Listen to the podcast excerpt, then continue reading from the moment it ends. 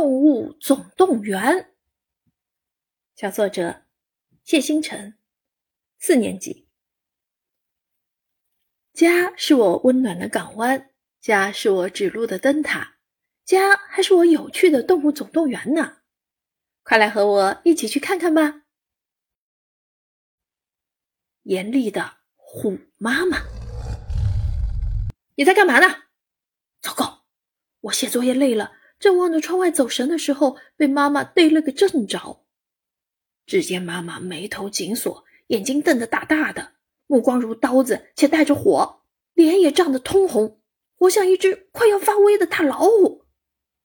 妈妈向我展开了河东狮吼：“写作业不能走神，要专心。”虽说老妈发怒很可怕，但我走神也不对。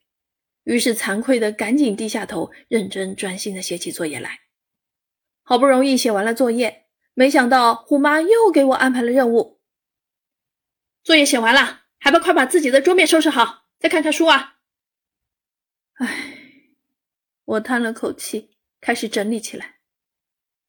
虽然妈妈平时对我很严厉，但我也能理解妈妈的心。麻利的猎豹爸爸。我爸爸动作麻利，行动快，做事情有条理，就像猎豹一样。爸爸下厨时总是嗖嗖嗖，三下五除二就为我们做出来一桌美味可口的菜肴，真是神了。除此之外，爸爸不管做什么都会提前做好准备，制定好计划，十分有条理。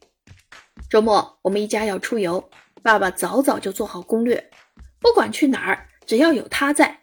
我们总能准时到达目的地，准能开心的安排好游玩。我们都夸爸爸真棒，真不愧是我们家的顶梁柱、决策人呐！爱唱歌的百灵鸟，啦啦啦啦啦啦，我是家里的百灵鸟。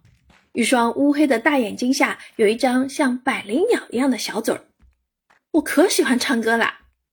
帮妈妈做家务的时候，出门玩的时候。开心的时候，我总不忘哼上两句。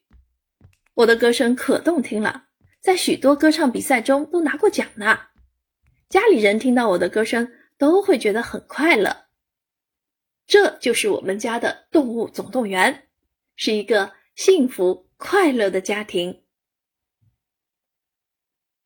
教师点评：小作者借用动物总动员的形式。把一家三口的不同个性赋予了不同的动物属性，形成了颇有趣味的生活故事和人物形象篇章。